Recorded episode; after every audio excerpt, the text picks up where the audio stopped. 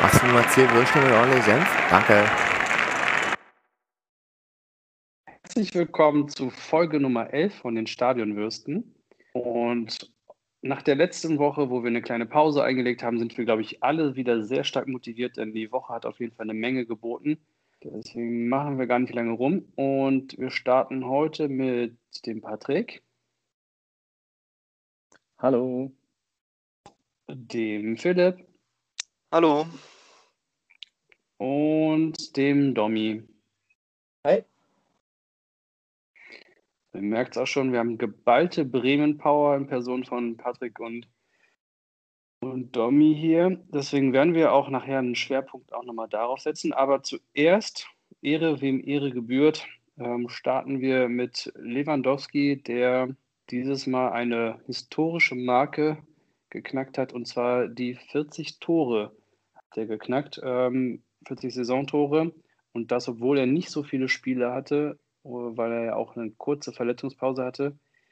Ja, wie seht ihr es? Habt ihr daran gedacht, dass ihr das jemals miterlebt?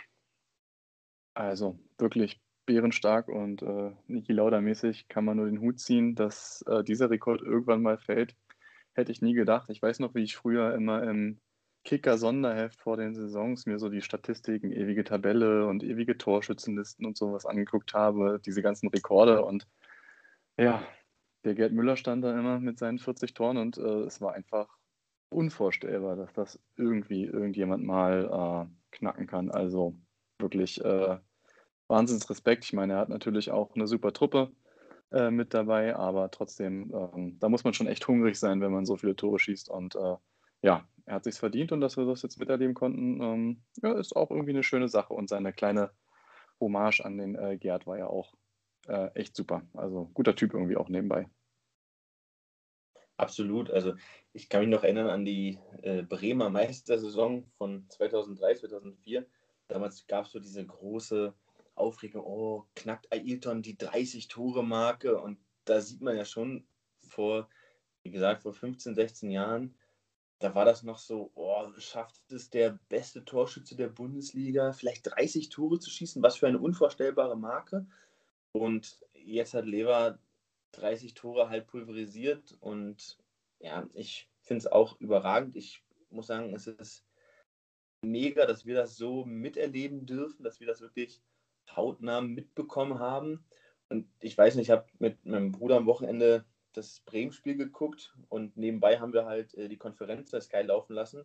Und als dann da doch dieser Elfmeter geschossen wurde, wurde das Bremen-Spiel mal ganz kurz wirklich irrelevant, weil das war einfach ein Wahnsinnsmoment. Er hat sich absolut verdient und es gibt jetzt auch viele Stimmen, wie ich mitbekommen habe, die sagen, oh, dann soll er im letzten Spiel jetzt aber nicht unbedingt noch äh, ein Tor schießen, damit er mit Gerd Müller auf einer Stufe bleibt.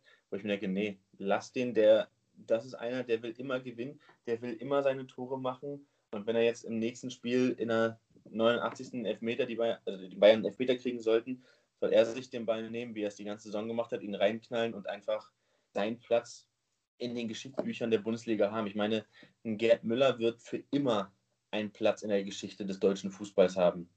Und deswegen denke ich mir, gönne ich es ihm persönlich auch, dass er einfach auch noch einen draufsetzt und mehr als diese 40 Tore schießt. Ich kann euch da nur zustimmen hat er, ich sage jetzt mal, hat er gut gemacht. äh, nee, gerade unter den Vorzeichen, dass das Spiel ja deutlich komplexer, schneller geworden ist, ist das ja nochmal eine Leistung obendrauf. Äh, Wahnsinn. Ich glaube, allein gegen Schalke hat er schon 14 Tore gemacht in der Saison. Das, äh, Wahnsinnstyp, Wahnsinnstechnik, Wahnsinnsabschlüsse und Wahnsinnstorriecher. Und das, was Domi gerade angesprochen hat, das fand ich ja auch so lächerlich, dass das am Wochenende ins Gespräch kam, dass er da nicht spielen sollte. Also bitte. Ich sehe es ganz genauso. Er soll sich genauso die Mühe geben wie die Spiele davor und von mir aus auch einstellen. Ja, hervorragende Leistung. Zwei Sachen ja, noch. Äh, achso, ja. sorry. Da, äh, nee, ich fand auch, dass äh, dieser Gedanke, dass das mit dem, mit, ähm, dem Rekord, ähm, dass er das nicht überbieten hat, finde ich natürlich ein bisschen doof. Ähm, also Rekorde sind da, um sie zu brechen, finde ich. Und wenn, wenn das einer verdient hat, dann ist es auch tatsächlich Lewandowski, der ja irgendwie Jahr für Jahr immer besser wird. Und finde auch, wenn er die Chance hat, dann soll er sich da auf jeden Fall hochballern. Wie gesagt, Rekorde sind da, damit man sie brechen kann. Der HSV arbeitet ja auch gerade am Rekord von Alemannia Aachen. Naja, das äh, nächste Saison wird alles besser, Marco. Nächstes Jahr ist euer Jahr. Da steigt er auf. Vielleicht. Ähm, nee, zwei Sachen noch zu, zu Lewandowski. Ähm, die Reinigung abgeschlossen. genau. Ähm, also erst, die erste Sache ist, ähm, ich habe jetzt irgendwie so Leute gehört, die gesagt haben, hm, ja gut, aber der Müller, der, also der Lewandowski hat ja jetzt auch die Elfer geschossen und so. Äh, in der 40-Tore-Saison hat Gerd Müller, soweit ich weiß, auch drei Elfer geschossen. Die hat er bloß alle verschossen und danach durfte er keine mehr schießen. Also, äh, ich weiß nicht. Vielleicht auch nochmal äh, jetzt gar nicht so der entscheidende Punkt. Und äh, Domi, Wahnsinn, wie du es schaffst, äh, nach dem Wochenende Bremen und Meistersaison in, in einen Satz zu kriegen. Äh, unglaublich. Dieses Thomas Schaf-Comeback hat mich so geflasht. Da sind einfach alte Erinnerungen hochgekommen. da kommen wir auf jeden Fall ja nachher nochmal zu. Ähm, ja, den Rest der Bundesliga, weil tatsächlich ist sonst ja gar nicht so viel super Wichtiges interessiert. Das fassen wir jetzt, glaube ich, mal ganz kurz zusammen. Und äh, vielleicht Chance vertan, Chance genutzt. Ähm, kann ich mir, also ne, Chance vertan, ganz klar ähm, auf jeden Fall die Frankfurter, die ja, es nicht geschafft haben, gegen die doch Chaos-Truppe aus dem Ruhrpott zu gewinnen, beziehungsweise auch nur ansatzweise eine Chance sich äh, zu erhalten, dass sie da weiter mit dem Champions League-Rennen sind. Und ja, vielleicht muss man auch Köln dazu nennen, die gegen geschwächte Hertana es auch nicht geschafft haben, da ja, Kapital draus zu schlagen. Und klar, die Gewinner sind ganz klar des Spieltags auf jeden Fall die Hertha, die es eben geschafft hat, aus den letzten Spielen ganz, ganz viele Punkte zu holen, obwohl es ja so schwierig war, ähm, weil sie ja so viel wenig Zeit hatten, ähm, sich darauf vorzubereiten und ähm, haben sie ja doch ein oder zwei Punkte bekommen aus den letzten Spielen. Und äh, der BVB ganz klar für Julian, hier unseren BVB-Fan, ähm, freut uns das natürlich auch ein bisschen. Klar wollten wir den BVB auch in der Champions League sehen, da gehören sie nun mal hin. Aber ähm, ja, zum Glück noch Ehrenrettung, muss man ja sagen. Und der Pokalsieg entschädigt natürlich für eine Chaos-Saison ein bisschen auch. Und klar, Augsburg, kleine Randnotiz, hat es natürlich auch geschafft, wieder in der Liga zu bleiben.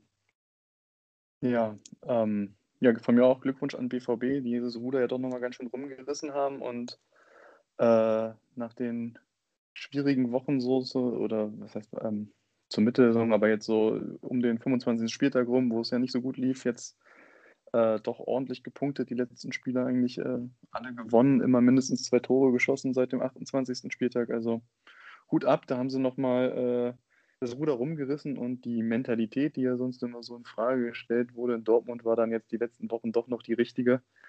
Also wirklich stark und Frankfurt, die ja vor, vor einigen Wochen noch Dortmund und Wolfsburg besiegen, äh, die direkten Konkurrenten, und man dachte, okay, die großen Mannschaften haben sie jetzt auch irgendwie äh, sogar besiegen können. Das läuft eigentlich, äh, ja, gegen Schalke trotzdem zwei, drei, drei Tore geschossen, aber vier kassiert von desolaten Schalkern, die äh, ja insgesamt nur 25 Tore geschossen haben äh, in dieser Saison. Und jetzt sogar also eins mehr als Bielefeld. Wahnsinn. Also äh, Offensivpower ohne Ende da auf Schalke. Aber ja, eindeutig Chance vertan. Und ich weiß nicht, inwieweit da das ganze Bobbel-Schütter-Ding äh, da doch für so viel Unruhe gesorgt hat, ähm, dass da eben auch diese äußeren Einflüsse die Mannschaft verunsichert haben, könnte ich mir da schon ganz gut vorstellen auch. Und ja, Glückwunsch an die Hertha. Wir als äh, hauptsächlich alle Berliner hier sind natürlich froh, dass wir wieder weiterhin zwei Hauptstadtclubs haben. Und äh, Augsburg, ähm, ja, Bremen hat es halt nicht hinbekommen. Ja, vielleicht auch an der Stelle nochmal ein wirklich aus meiner Sicht großes, großes Kompliment nach Mainz, die ja auch sozusagen an diesem Spieltag, auch wenn sie dafür nicht wirklich was tun mussten, den Klassenerhalt fix gemacht haben. Nach der Hinrunde, glaube ich, hat da keiner mit gerechnet. Ansonsten, ja, habt ihr am Endeffekt eigentlich schon alles gesagt. Es ist halt finde ich sehr interessant, dass wirklich die drei Mannschaften, nach, die sozusagen ihren Trainer im, im Laufe der Saison verloren haben, jetzt mit Leipzig, Frankfurt und Gladbach, danach halt wirklich einen mega Hänger hatten und die daraufhin wirklich das, was sie sich über die ganze Saison aufgebaut haben, zum Teil komplett verspielt haben. Da ist halt wieder Gladbach muss jetzt irgendwie hoffen, dass sie in die Europa Conference League, was weiß ich, kommen.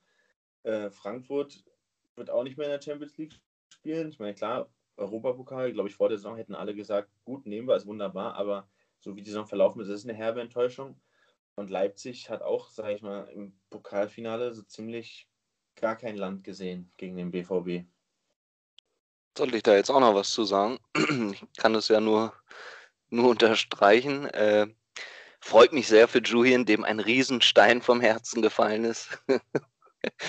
Der, das, das Leid, Leid Julians, äh, herrlich. Dass, dass ihr Schalker den BVB auch in die Champions League schießt. Ihr Aber seid doch blöde. Ja, ich wollte sagen, also Julian, ne, haben wir gern gemacht. Äh, naja, eigentlich haben wir es nicht gern gemacht. So, wen haben wir noch? Ja, Wolfsburg. Äh, muss ich ehrlich sagen, über die ganze Saison, den kann ich das sehr.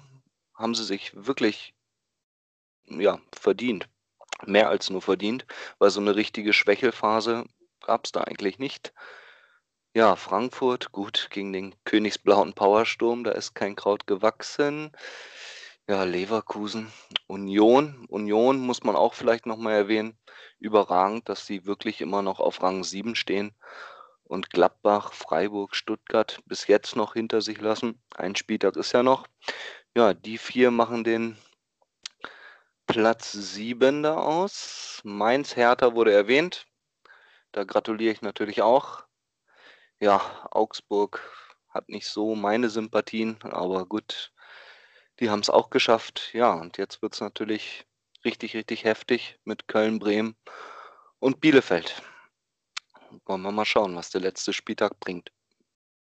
Tja, das ist doch eigentlich auch eine ganz gute Überleitung, denn ähm, wenn wir schon zwei Bremen-Experten, Schrägstrich Fans hier haben, dann gucken wir doch mal in die, ja, in die Glaskugel vielleicht auch, was sie denn für nächste Woche erwarten und ja, was dann jetzt auch äh, da vielleicht ansteht. Äh, Nochmal kurzer Roundup natürlich.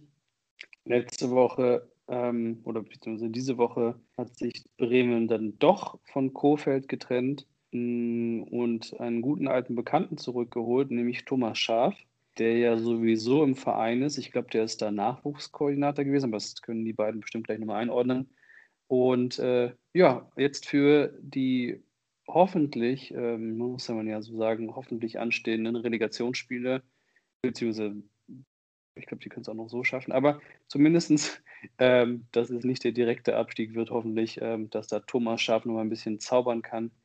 Und die wichtigste Nachricht des Wochenendes war für mich ja natürlich, dass äh, das Relegations-Nordderby von Hamburg natürlich verhindert wurde.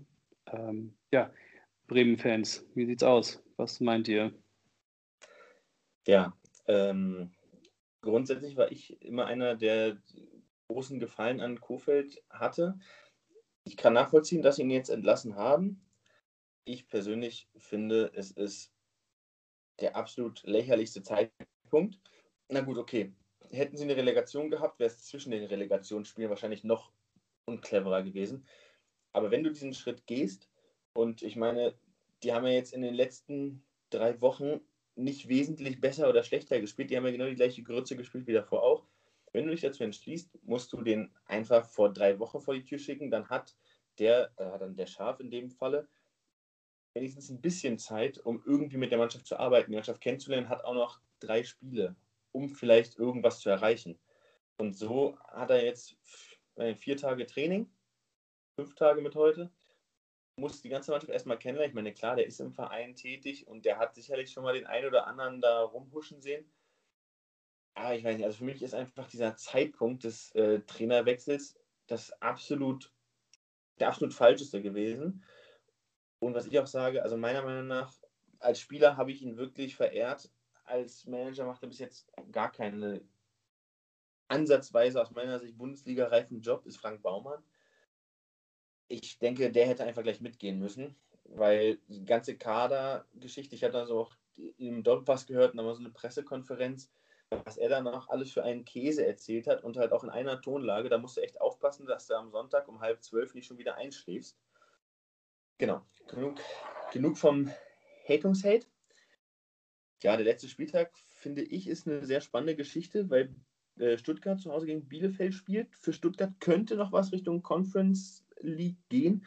Und bei Stuttgart, weiß nicht, vom Gefühl her ist das eine Truppe, die lassen sich auch nicht hängen. Bremen gegen Gladbach aus meiner Sicht die schwerste Aufgabe, so rein vom Papier her, wobei natürlich Gladbach in den letzten Wochen auch immer gezeigt hat, dass sie auch mal richtig versagen können. Und bei den Bremern ist halt so ein bisschen die Frage, wie kommt jetzt das neue Trainergespann an? Ich muss ehrlich sagen, ich wäre alles andere als glücklich. Ich wäre regelrecht fassungslos und enttäuscht, wenn Thomas Schaf nicht die gute alte Werder-Raute wieder auspacken würde. Und zu guter Letzt haben wir Köln, die gegen Schalke zu Hause spielen. Da sehe ich persönlich ein bisschen die Gefahr, dass die Kölner es sich zu leicht vorstellen gegen die Schalker. Ich habe jetzt ein Interview mit Funke gehört, weil er meinte, naja, wir haben in den letzten Minuten jetzt hier gegen Hertha extra nicht mehr so viel nach vorne gemacht, sondern haben gesagt, gut, wir nehmen den Punkt mit, weil wir haben ja noch ein Spiel gegen Schalke und das klang immer so nach dem Motto, naja, wir werden das Spiel auf jeden Fall gewinnen und die anderen werden nicht gewinnen. Das klar, kann am Ende natürlich aufgehen und dann ist Funkel der absolut genialste Trainer. Ich halte das trotzdem für relativ gefährlich, weil ich glaube, das sind alles drei Spiele, die in alle Richtungen gehen können. Gesagt, Bremen-Gladbach ist für mich so eine absolute Wundertüte. Man weiß nicht, was passiert. Bielefeld hat in der Saison irgendwie nie so wirklich richtig geil gespielt, aber trotzdem in wichtigen Spielen immer mal wieder Punkte geholt. Deswegen sehe ich das auch wirklich sehr ausgeglichen. Wie Köln-Schalke bin ich gerade schon drauf eingegangen. Ich persönlich glaube, dass Bielefeld es schaffen wird, sich drin zu behalten und dass Bremen und Köln den Relegationsplatz unter sich ausmachen. Ich hoffe natürlich auf Bremen. Meine Wunschvorstellung wäre allerdings, Bremen-Köln gewinnt, Bielefeld geht direkt runter.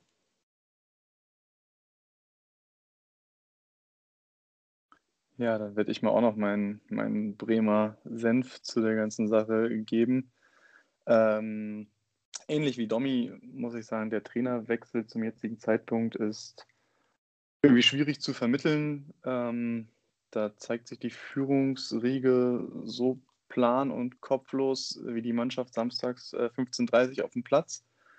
Äh, was in den letzten Wochen spielerisch nicht vorhanden war, war jetzt eben auch äh, von der Führungsriege irgendwie nicht wirklich eine gute Linie da. Ähm, wie Domi gesagt hat, man hätte vor dem Pokalspiel reagieren können. Das war, glaube ich, nach dem Unionsspiel. Da hätte man ähm, dem neuen Trainer das Pokalspiel ein bisschen, äh, sei, es drum gewesen, aber man hätte da knapp zwei Wochen mit der Mannschaft gehabt und jetzt nochmal drei Spieltage, äh, in denen man sicherlich ein bisschen mehr hätte machen können. Ähm, wurde nicht gemacht. Was jetzt die eine Woche bringt, werden wir dann nächst, äh, nächstes Wochenende sehen. Ähm, scharf traue ich zumindest zu, dass er der Mannschaft irgendwie einen, einen anderen, einen klareren Plan vorgeben kann. Ich weiß nicht, inwieweit er ähm, so zeitgemäßen Fußball spielen kann. Die Werder-Raute äh, müsste natürlich wiederkommen, aber ähm, ja, wer, welche Mannschaft spielt heute heutzutage noch mit so einem System? Das war vor knapp 20 Jahren das, äh, der neue heiße Scheiß, aber äh, ja, jetzt ist es eben das nicht mehr und da bin ich mal gespannt. Er hat ja auch in seinen Stationen nach Bremen nicht wirklich Erfolge feiern können, sowohl in Frankfurt als dann auch als Feuerwehrmann auf Hannover. Ähm, ja, war das nicht so dolle und ähm, weiß nicht. Aber wir werden sehen. Ähm, und ja, dann muss man, äh, wie Domi auch gesagt hat, glaube ich, dann nach der Saison, egal wie es jetzt aussieht, ähm, auf jeden Fall noch ein paar andere Köpfe rollen lassen. Und äh, ein Baumann kann da eigentlich nicht äh, weiter bleiben bei dem, was er verzapft hat in den letzten Jahren. Und ähm, ich weiß auch nicht, ob dann ein Aufsichtsrat oder so, dann ein Bode oder so weiter, ob dann noch mehr dann äh, gehen müssen. Das ist jetzt auch vielleicht nicht so das Thema für jetzt, aber insgesamt ist es schade, weil der Verein früher mal gute Strukturen gefühlt hatte und ähm, jetzt ist diese äh, allseits bekannte Werder-Familie so ein bisschen eine Falle geworden und man hat äh, sich vielleicht nicht schön geredet, äh, was so die letzten Jahre passiert ist, aber man hat auf jeden Fall, ist man nicht äh, ja, mit der Zeit gegangen und hat irgendwie versäumt, irgendwo gegen zu steuern, was man äh, an mehreren Punkten diese, dieser oder letzte Saison hätte tun können.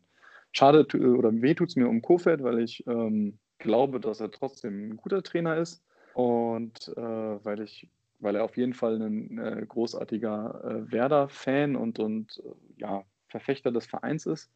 Ähm, deswegen ist es irgendwie trotzdem ein, ein, trauriger Tag, dass wir es in Bremen sozusagen nicht geschafft haben, diesen, diesen Mann im, im Job äh, halten zu können. Äh, aber es ist jetzt trotzdem alternativlos, dass er sowieso nach der Saison gegangen wäre. Von daher ja, kann man jetzt nur hoffen, dass dieser neue Impuls kommt.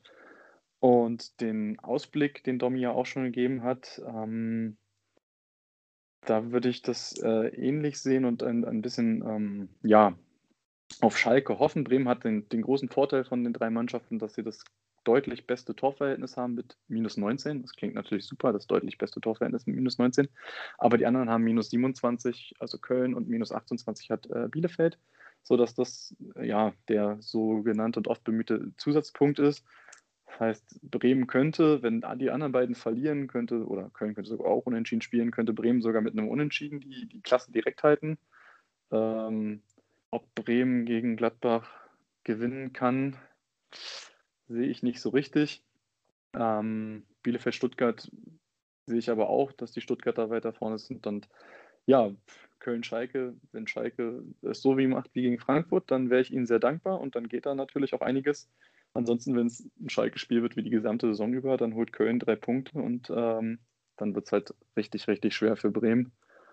Ähm, von daher, ja, ist, man, ist die Situation nicht so ausweglos wie letztes äh, Jahr, wo man auf der 17 war und auch riesige Schützenhilfe aus, äh, aus Berlin von Union gebraucht hat. Ähm, aber so richtig super duper ist es auch nicht, aber da ist man auch selber schuld. Wenn man sich die letzten Wochen angesehen hat, dann ja, ist man halt zu Recht in diesem Schlamassel drin. Und wenn man absteigen sollte, dann ist es auch verdient. Viele andere Vereine würden bei den Leistungen, die sie über die, äh, die Bremen über die letzten Jahre gezeigt hat, schon viel mehr äh, den Abstieg gewünscht bekommen. Ich, ich erinnere an den HSV, äh, wo eigentlich ganz Deutschland äh, schon gesagt hat, dass die runter müssen. Und ähm, so ist es bei Bremen jetzt inzwischen eigentlich auch.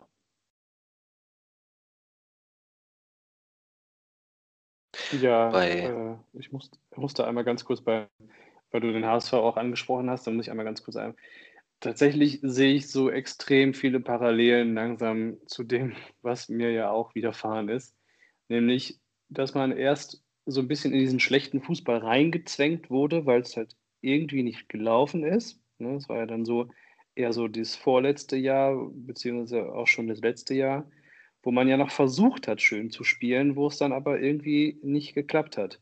Und jetzt hat man die ganze Saison über auf wirklich schlechten Fußball aufgebaut, wo es ja wirklich nur darum ging, das Spiel den Gegner machen zu lassen und ähm, wirklich sich hinten reinzustellen und auf Konter und hauptsächlich in der zweiten Halbzeit was abzuliefern, was mit Fußball zu tun hat. Und wenn das nicht geklappt hat, ist es halt immer nach hinten losgegangen. Und ich finde, das ist so wirklich so diese langsame Abwärtsspirale, in der man sich da auch jetzt schon wirklich ja auch fast am, am Boden befindet und die muss auf jeden Fall, wenn das jetzt nochmal gut geht, und das hoffe ich tatsächlich, weil ich keinen Bock habe, dass Bremen auch noch äh, in die zweite Liga geht, natürlich nur, damit die nicht um den Aufstieg mitspielen, ähm, ist tatsächlich wirklich, ähm, dass die wirklich ganz hart da alles durchbrechen müssen. Und ich glaube, dass es nur funktioniert, wenn man wirklich die Führungsetage austauscht und auch ich weiß nicht mal, ob das nicht mal unbedingt an der Qualität der Spieler liegt, aber vielleicht muss man da auch wirklich mal einfach mal Geld in die Hand nehmen und an einigen Stellen auch mal sagen, okay, es tut mir leid, Gebre Selassie, du bist immer noch einer der Besten hier offenbar, aber vielleicht brauchen wir einfach mal jemanden, der ein bisschen mehr Impulse setzt und vielleicht auch ein bisschen anders ist oder vielleicht auch komplett andere Spieler oder ein Eggestein vielleicht auch mal äh, von seinem Fluch befreien, den, den äh, die Bremer, hat ja schon fast HSV gesagt, die Bremer befreien zu müssen, ähm, dass man sagt, okay, nehmen wir das Geld für den mit und holen uns dann ein paar Junge, so wie es ja Bremen immer gemacht hat. Aber ich glaube, wir sind uns alle einig, dass das nicht das Bremen ist, mit dem wir alle aufgewachsen sind. Und das wir entweder zu lieben oder zu hassen gelernt haben, weil die ja immer für attraktiven, schönen Fußball standen. Man konnte sich immer sicher sein, so ein Bremen-Spiel, das kann auch mal mit 4, 4, 5 ausgehen oder so. Da konnte man auf jeden Fall ordentlich was sehen und jetzt äh, habe ich die Spiele, glaube ich, schon extra nicht mehr eingeschaltet, weil es ganz klar war, was das, das, der Ziel, das Ziel davon war. Und ich drücke dem SV Werder Bremen natürlich auch wirklich die Daumen, dass sie da vielleicht um die Relegation rumkommen. Aber ich befürchte leider, dass egal gegen wen es geht und das fast das Schlimmste, was passieren könnte, das, das ist immer, dass der Abstieg auf jeden Fall das Schlimmste, das Schlimmste, was passieren kann, aber das Zweitschlimmste wäre, sich über die Relegation wieder zu retten und dann ist man nämlich äh, schon ganz nah wirklich wieder am HSV dran. Also wenn, dann bitte direkt retten und sofort alles richtig machen und dann äh, hoffen wir mal, dass Bremen da ein bisschen rauskommt. So, sorry, Phil, ich habe nicht nur einfach an Bremen erinnert gefühlt mit dieser, ähm, an den HSV erinnert gefühlt mit dieser ganzen Situation, weil es so viele Parallelen gibt, das ist äh, erschreckend schlimm. Ja. Ja, ich wollte eigentlich auch nur einhaken. Denn da kann ich ja meinen Verein noch mit dazu nehmen. Wir waren ja im letzten Jahr, glaube ich, auch 15. Es ist wirklich dieser schleichende Prozess und auch den spürt man ja nun merklich bei Bremen. Äh, möchte dazu eigentlich gar nicht so viel sagen, weil ihr schon alles Mögliche dazu geäußert habt. Äh, kann nur sagen, dass ich den Trainerwechsel auch höchst unglücklich zu diesem Zeitpunkt finde. Und eigentlich wollte ich nur eine Einschätzung geben, denn ich glaube, dass alles so bleiben wird, wie es jetzt gerade in der Tabelle ist. Ich glaube, dass Bielefeld sich zerreißen wird und da auf jeden Fall punktet, sei es nun einer oder zwei. Und ich glaube, dass Bremen und Köln äh, unentschieden spielen werden. Also für mich ist das hier schon die Abschlusstabelle. So würde ich es prognostizieren. Ja, gut, also dass die äh, Bielefelder zwei Punkte holen, davon gehe ich auch ganz fest aus. Ein kleiner Spaß am, äh, am Rande. Was ich halt bei Bremen sehr, sehr traurig fand, weil wie gesagt, ich habe das Interview mit Frank Baumann äh, gehört. Und, also im Doppelpass, glaube ich, war das. Und da meinte er, naja, sie hätten am Ende der letzten Transferperiode, gerade auf dieser Position im zentralen Mittelfeld, am Ende noch wirklich für relativ geringes Geld ganz gute Spieler kriegen können. Sie haben es aber nicht gemacht, weil sie ähm, das finanzielle Risiko gescheut haben und sind deswegen lieber auf sportliche Risiko gegangen. Grundsätzlich klar, die Bremer Kassen sind immer leer. Ich weiß nicht, wie sie es schaffen, aber sie sind einfach immer leer. Und da gab es jetzt auch diesen Bericht mit Insolvenz und keine Ahnung. Aber das ist doch im Endeffekt schon so die, die Deu der Durchstoß, wenn man sagt, naja gut, dann auf einer im heutigen Fußball wahrscheinlich mit wichtigsten Position gehen wir in die Saison mit einem Eggestein, der an sich Bundesliga tauglich ist, aber halt auch in den letzten Jahren schwere Jahre hatte. Mit einem Kevin Möwald, der okay ist für die Bundesliga aus meiner Sicht. Und dann hole ich mir noch einen Patrick Erras, der im DFB-Pokalspiel in der ersten Runde gegen Karl Zeiss Jena schon sowas von überfordert war. Und dann habe ich noch Christian Groß, das 32-jährige Nachwuchstalent, der halt beim Laufen aussieht wie so ein Höhentrock. Und das sind meine vier Spieler, mit denen ich in eine Bundesliga-Saison gehe. Tut mir leid, da muss ich keine Sportwissenschaften studiert haben. Dass das nicht funktioniert, ist doch klar. Und da möchte ich auch nochmal auf das, was Marco gesagt hat, eingehen. Und zwar, ich sehe es genau wie du. Dann muss ich halt einen Rashica verkaufen. Und wenn ich halt keinen finde, der mir die 19 Millionen gibt, dann lasse ich ihn halt meinetwegen für 17,5 Millionen gehen. Aber jetzt hat er in der Saison, er war verletzt und es war auch eine schwierige Saison, aber er hat den Bremern auf dem Platz wenig gebracht. Wenn du ihn jetzt verkaufst, kriegst, kannst du froh sein, wenn du die Hälfte kriegst, gefühlt. Und das ist halt bei manchen Spielern so, wo ich mir denke, naja, okay, dann kriege ich halt vielleicht eine Million weniger, aber ich habe dann trotzdem das Geld und kann es in die Mannschaft investieren und, in, und die Mannschaft halt dadurch vielleicht auch ein bisschen in der Breite aufstellen, weil das ist bei Bremen, finde ich, dieses Jahr sehr schwierig. Du hast zwar einen riesig breiten Kader, aber die Qualität ist halt einfach schwach in der Breite gesehen. Und deswegen, auch wenn es im Herzen wehtut, sollten die Bremer absteigen, muss man sich nicht wundern. Und auch im Vergleich zu den anderen Mannschaften, die da im Tabellenkeller sind, haben es sich die Bremer einfach nicht verdient. Und am Samstag das Spiel gegen Augsburg hat perfekt gezeigt. Das fast das ganze Spiel in Überzahl gespielt. Na gut, die erste Halbzeit, danach haben sie sich ja selber ein vom Platz geholt und einfach nichts Vernünftiges gebacken bekommen in diesem Spiel. Und wenn du so ein Spiel so 2-0 verlierst, darfst du dich nicht beschweren, wenn du am Ende in die zweite Liga absteigst. Auch wenn ich natürlich bis zuletzt hoffe, dass es nicht passiert. Da würde ich auch ganz gern nochmal sagen, dieser Patrick Eras von Nürnberg da, von dem hatte ich mir auch viel mehr erwartet. Ich habe gedacht, dass der ein defensiver äh, Stabilisator ist, aber der läuft ja schon, als hätte er eine künstliche Hüfte, also zumindest die Spiele, wo er mal reinkam. Das ist ja fürchterlich. Äh, aber was ich eigentlich sagen wollte, war deine Baumann, äh, was hast du gesagt mit dem Transfermarkt, meintest du? Ja, dass er halt, dass sie kurz vor Schluss de, des Transferfensters die Chance hatten, einige günstige, gute Spieler zu bekommen in dieser zentralen Mittelfeldposition, aber es dann halt nicht gemacht haben, weil Angst vor dem finanziellen Risiko. Also das mit Rashica sehe ich genauso. Aber was ich so erschreckend fand, war auch äh, den Zeitpunkt, den er benennt, um sich vom Trainer zu trennen. Also ich weiß gar nicht, wie er das ausgedrückt hat, aber wenn der Bruch in der Mannschaft mit dem Trainer, also ganz merkwürdige Formulierung auch. Und da dachte ich mir, Alter, wenn das so kaputt ist, dann ist das ja noch viel, viel zu spät. Was labert der da für einen Bullshit, wirklich? Das ist der Schalker Ausmaße. Ja, das habe ich auch überhaupt nicht verstanden, dass es jetzt auf einmal hieß, dass die, die Mannschaft das äh, Vertrauen des Trainers, äh, oder nee, die Mannschaft dem Trainer nicht mehr vertraut, dass er das Ruder rumreißen kann.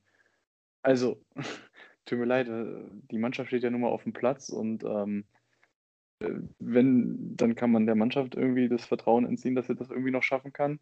Äh, klar, der Trainer hat jetzt nicht geglänzt, aber irgendwie ist das so, also sowas passiert ja nicht. Nach dem Spiel sind doch nicht fünf Spieler hingegangen zu Baumann irgendwie jetzt am Samstag nach dem Ausflugspiel und gesagt, du äh, Frank, tut uns leid, aber also jetzt nach dem Spiel müssen wir sagen, wir glauben, der Trainer schafft es, schafft es nicht mehr mit uns.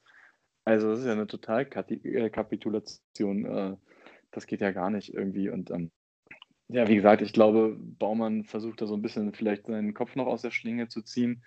Äh, aber ja, was ich ja schon gesagt hatte, der Verein äh, macht sich da irgendwie insgesamt gerade ziemlich lächerlich ähm, mit den Aussagen, die da rund um, um die ganze Entlassung jetzt getätigt worden sind. Wie gesagt, dass man es jetzt halt doch noch macht, ich finde es zu spät, aber es ist okay, noch einen Impuls setzen zu wollen, ähm, weil ich auch glaube, dass es mit Kofeld jetzt schwierig geworden wäre. Ähm, aber äh, die ganze Außendarstellung, wie gesagt, ähm, ist irgendwie eine Vollkatastrophe und ja, macht es irgendwie noch unerträglicher gerade. Vielleicht, dass ich dazu noch sagen wollte, zu dem Baumann versucht, seinen Kopf zu retten. Das hat er auch irgendwann gesagt in irgendeinem Interview, ich weiß gar nicht mehr. Ja, ja, und jetzt werden wir für die neue Saison einen externen Trainer anschaffen. Wo ich mir denke, okay, ist ja in Ordnung, aber der hat das so präsentiert, als ob das jetzt der Weg ist, damit Bremen in zwei Jahren in der Champions League spielt. Wo ich mir auch so denke, Junge, Junge, Junge, wenn das schon, wenn das sozusagen deine Wahlkampagne ist, wir werden einen externen Trainer holen, dann ist doch schon alles zu spät, wenn das sozusagen schon das große Ereignis im Verein ist. Das hat er ja, hat er noch vorher gesagt, dass sie zuerst natürlich geguckt haben und jetzt gerade aber aktuell keinen Trainer im Verein haben, dem sie das zutrauen, die Bundesliga oder zweite Bundesliga-Mannschaft dann zu übernehmen. Also er hat ja zugegeben, dass er vorher schon wieder im Verein geguckt hat, wo man jetzt auch sagt. Aber das ist halt dieses Problem, äh, was jahrelang gut lief mit der Werder-Familie und alles schön und gut, aber ähm, jetzt seit inzwischen ja acht Jahren kann man eigentlich sagen, ähm, funktioniert es halt nicht mehr und äh, da kam ein Trainer extern, das war Robin Dutt, das war eine Vollkatastrophe auch und danach hat man gesagt, ah, das lassen wir mit den externen, wir nehmen hier lieber Nuri und einen Skripnik und äh, ja, jetzt ein Kofeld, äh, wobei der, wie gesagt, noch der talentierteste von all denen war. Ey, Aber, nichts gegen Viktor ähm, Skripnik, mein ja. Freund. Nee, Großartig. Viktor, großartig. So ist, so ist Lebe. So ist, so ist Fußball. also. Aber tatsächlich ähm, sprichst du da was an, was ich genauso sehe. Ich glaube, Kofeld ist wirklich ein, zumindest ein solider Bundesliga-Trainer. Für mehr müsste er sich noch mal ein bisschen beweisen bei mir, aber zumindest ein solider Bundesliga-Trainer, der auch eigentlich einen Bundesliga-Posten verdient hat. Aber ich glaube, der ist ein bisschen an diesem Werder-Ding gescheitert. Ich glaube, wenn man den vor einem Jahr entlassen hätte, dann hätte der erstens sehr schnell wieder einen neuen Job bekommen Und zweitens hätte das Bremen wahrscheinlich ganz gut getan. Das war dieses Zwanghafte, was du auch gerade gesagt hast, dieses Zwanghafte, es muss ein Bremer sein und es muss am besten wieder der neue Thomas Schaaf, der 14 Jahre oder wie lange der auch immer da war, bleiben muss. Also es war mir immer ein bisschen zu gezwungen, dass es mit dem auf jeden Fall funktionieren muss, fand ich. Also war der, das war auch, glaube ich, das, was mich dann am meisten gestört hat, weil man ja offensichtlich gesehen hat, dass der Plan immer der gleiche ist und er gar keinen Plan B hat.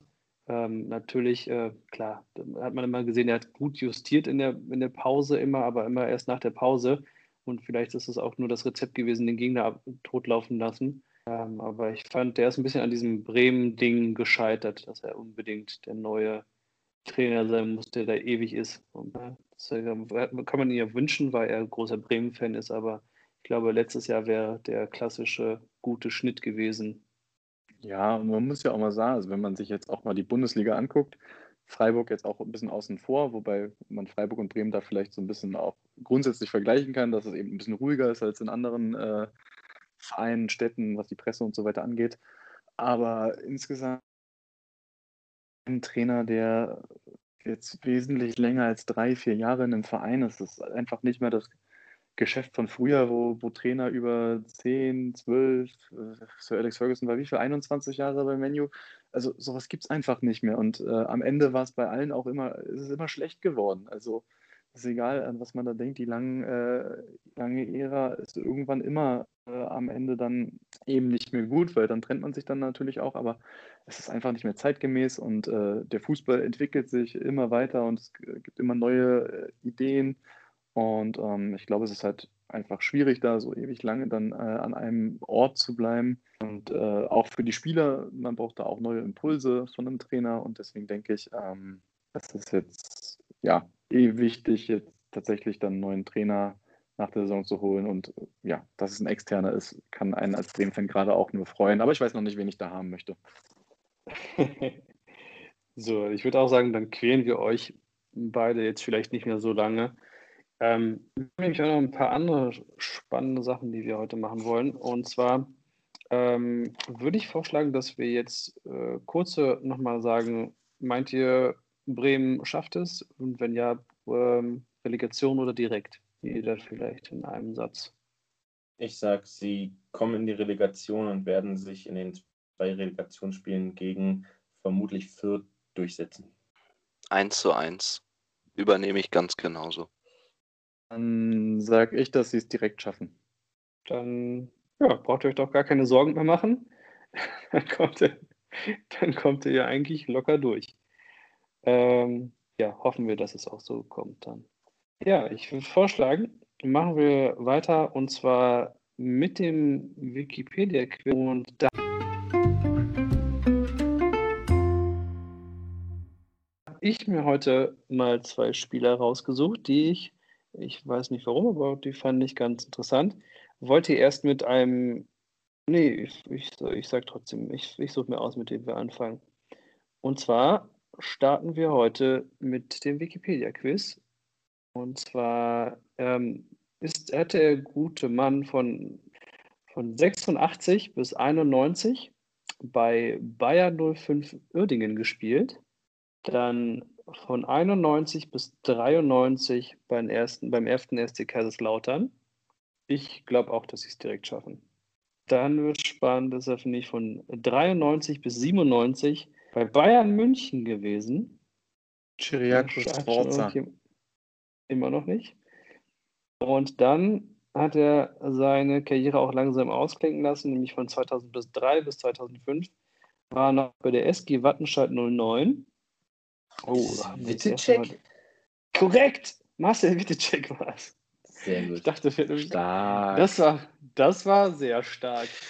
Da habe ich gedacht, gut das ab. erste Mal, dass da keiner draufkommt. Boah. Nicht schlecht.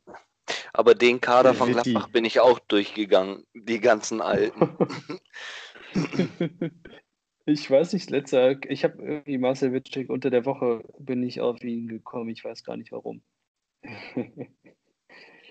Nee, das ist nicht. Ich glaube, der hat nicht bei Verdammt. Bayer nur Uerdingen gespielt, oder? Das weiß ich äh, nicht. Aber die anderen äh, Stationen haben gepasst. die anderen beiden haben schon mal gepasst, ja. Ähm, dann ist er von Bayern München 97 bis 2003 zu Borussia München-Gladbach gegangen. Äh, Aber die, also die ja, ist von Scheck ausgestellt.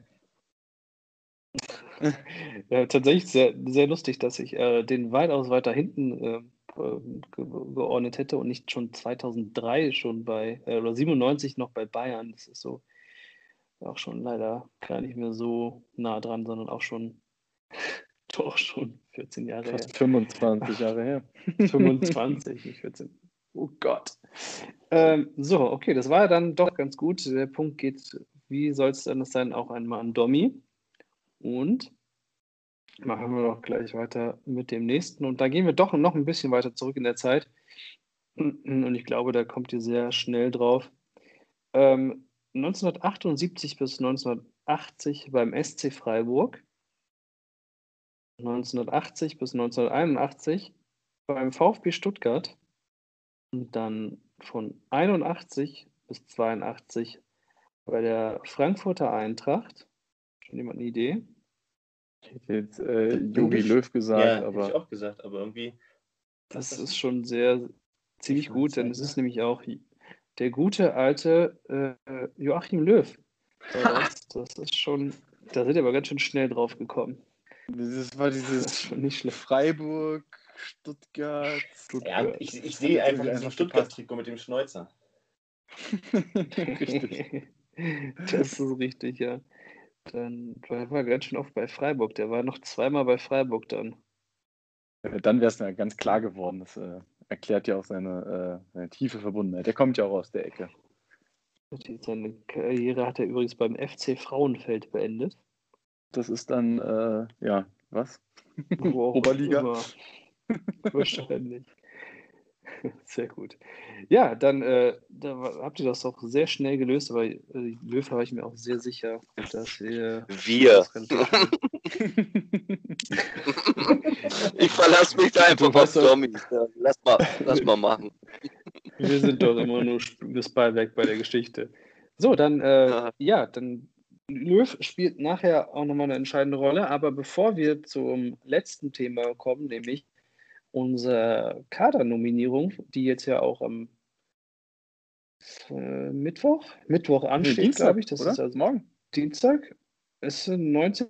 oder? Weiß ich nicht. Der 19. Ja, 19. Dann diese Woche. Sagen wir diese Woche. Diese Woche steht das an. Und zwar, wir nehmen heute am Montag auf, deswegen wird es wahrscheinlich übermorgen am Mittwoch sein.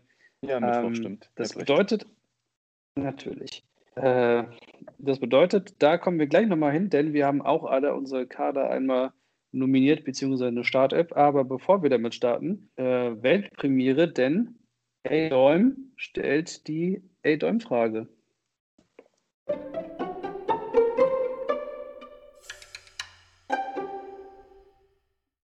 Das ist absolut richtig.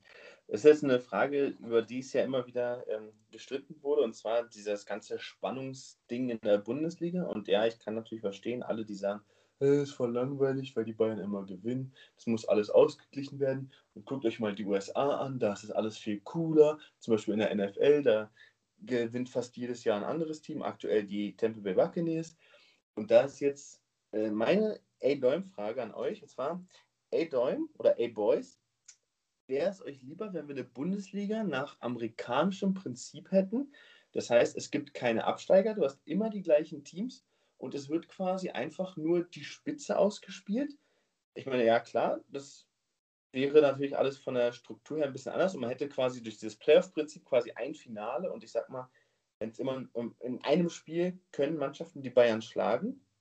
Und zwar, ja, ist euch, wäre euch das quasi als System für die Bundesliga lieber, allerdings auch mit dem Hintergrund, dass dann zum Beispiel solche Geschichten wie der Abstiegskampf, der ja in, weiß nicht, 90 Prozent der Fällen immer spannender ist, weil es einfach viel enger ist, weil da viel mehr Kampf und Krampf dabei ist. Sowas würde es dann halt nicht mehr geben. Und ich sag mal, Mannschaften, die nach den ersten acht Spielen vielleicht zweimal verloren haben, die hätten quasi für den Rest der Saison nichts mehr, für das es sich lohnt, für die zu spielen. Und ich persönlich finde, es wird immer wieder verlangt, höre ich, dass man das so ein bisschen umstrukturiert. Ich persönlich finde, dadurch würde der Bundesliga viel mehr verloren gehen. Klar, der Meisterkampf wäre mit Sicherheit ein Ticken spannender, aber ich glaube tatsächlich, dass es mehr negative Auswirkungen auf die Bundesliga hätte als positive? Also, dazu würde ich mal sagen, ähm, man, man könnte überlegen, vielleicht einige, einige Sachen daraus zu übernehmen. Aber insgesamt finde ich, ist dieses ganze Aufstiegs-, Abstiegs-, äh, diese ganze Geschichte ähm, schon irgendwie, ja, das, was auch den Reiz ausmacht und eben diesen sportlichen Wettbewerb insgesamt halt viel interessanter macht, weil du halt, wenn du unten drin hängst, trotzdem um jedes Spiel kämpfst und, und äh, jeden Punkt brauchst, um eben in, deiner, in der Liga zu bleiben. Und das ist für die Spieler eben dann auch, ähm, ja, das ist beweisen können, dass man Nervenstärke hat. Und ich glaube, ich fände es schade, wenn man das System ändert, ähm, weil, ja, erstens, wer legt denn fest, welche Mannschaften dann die auserwählten Mannschaften sind? Also bleibt es dann bei 18 oder sagen wir 20 Vereinen? Ähm, dann, ja, müsste man ja überlegen, okay, wonach geht man da? Welche 20 Vereine sind die, die in dieser äh, geschlossenen Liga dann? Dann hätten wir, hätten wir die, die äh, Super League wieder. Ähm, und da sind ja irgendwie alle froh, dass es nicht passiert ist. Also bin ich insgesamt auch eher dagegen, also sehe das so wie du, gerade auch mit dem Aspekt, dass dieses, ähm, ja, dann habe ich halt die ersten Saisonspiele verloren, habe keine Chance mehr irgendwie in die Playoffs zu kommen oder sowas ähm, dann kann man es halt auch lassen, ähm, weiter zu spielen und dann verfälscht es insgesamt das Ergebnis nur. Ähm, man könnte ja auch überlegen, ob man nur dieses Playoff-System übernimmt. Ich glaube, das gibt es ja sogar in einigen europäischen Ligen schon. Ich weiß jetzt gar nicht, ich glaube, Belgien spielt den Meister mit so einem Playoff dann am Ende aus oder Holland oder ich weiß es gar nicht. Nee, ich glaube Belgien, Holland nicht. Ähm, aber auch da denke ich irgendwie, also wenn man schon so ein Ligasystem hat, dann soll ja, soll ja nicht äh, dann vielleicht der Achte, äh, der irgendwie dann als letzter in die Playoffs kommt, dann noch belohnt werden, weil er doch noch Meister werden kann. Ich finde das eigentlich ganz schön, dass man für eine konstante Saison eben dann am Ende mit dem Meistertitel belohnt wird und nicht in einem Spiel dann alles wieder äh, verlieren kann. Dafür haben wir den Pokalwettbewerb, der dann eben dieses immer Do-or-Die-System äh, hat. Und äh, deswegen finde ich dieses äh, parallele einmal Liga, einmal Pokalwettbewerb oder dann die Champions League ist ja dann im Endeffekt auch ein Pokalwettbewerb ähm, mit K.O.-Spielen, die natürlich immer ihren besonderen Reiz haben und die spannend sind, die einen, einen wesentlich mehr fesseln.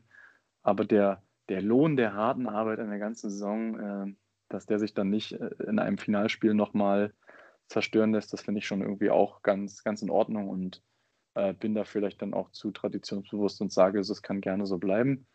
Aber was ich gerne übernehmen würde, was insgesamt den Kampf um die Meisterschaft wahrscheinlich auch schon spannender machen würde, wäre es halt, äh, und das wird ja immer mehr diskutiert, also in Richtung Gehaltsobergrenzen zu gehen oder diese Salary Cap-Geschichten, dass man sagt, Vereine dürfen maximal so und so viel Geld äh, ausgeben. So würde man ja äh, auch über einen ganz anderen Weg eine gewisse Gleichheit schaffen, die es dann eben spannender macht, ähm, schon von vornherein und würde wahrscheinlich auch eine gesamte Liga insgesamt spannender machen, äh, weil es dann eben doch einfacher ist für, für die Vereine auch mal oben anzugreifen und so könnte man ja auch schon ähm, insgesamt eine andere Spannung herstellen. Deswegen würde ich sagen, nein, kein amerikanisches System, aber eine Rosine würde ich mir vielleicht am Ende doch trotzdem rauspicken wollen. Das ist immer ganz schlau von mir, als letztes loszulegen, weil ich kann immer sagen, ja, das sehe ich genauso.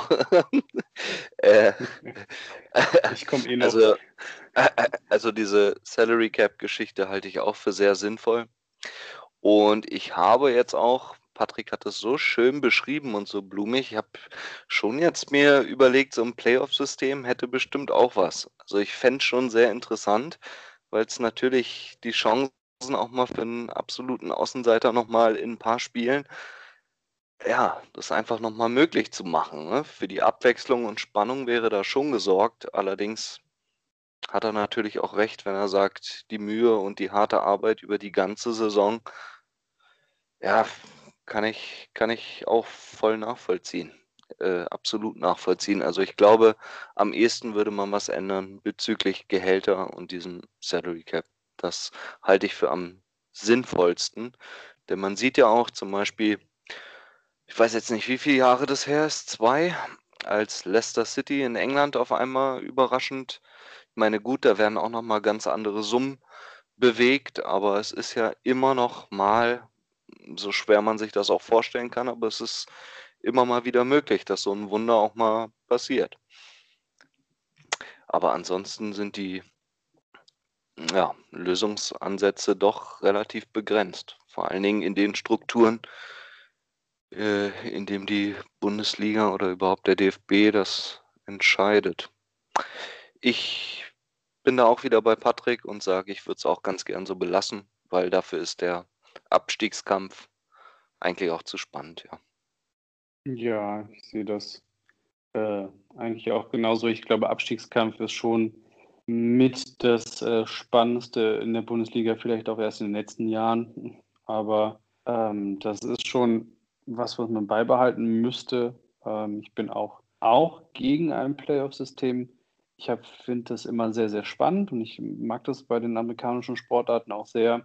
Aber ich sehe das auch, wenn man so ein Ligasystem hat, was wir ja nun mal schon haben, ähm, dann ist so ein Playoff-System da noch draufzusetzen immer für mich sehr künstlich und eben auch nicht das, was es nämlich sein soll. Nämlich, äh, wenn die Bayern halt so langweilig es ist, äh, von 34 Spielen halt 30 gewinnen, äh, dann sind sie halt auch die beste Mannschaft, dann sollen sie auch das bekommen und nicht äh, drei Spiele oder eins verlieren und dann plötzlich wird irgendjemand anders Meister. Das äh, finde ich dann ja, vielleicht nicht fair, ist nicht richtig, aber das würde der Leistung nicht gerecht werden.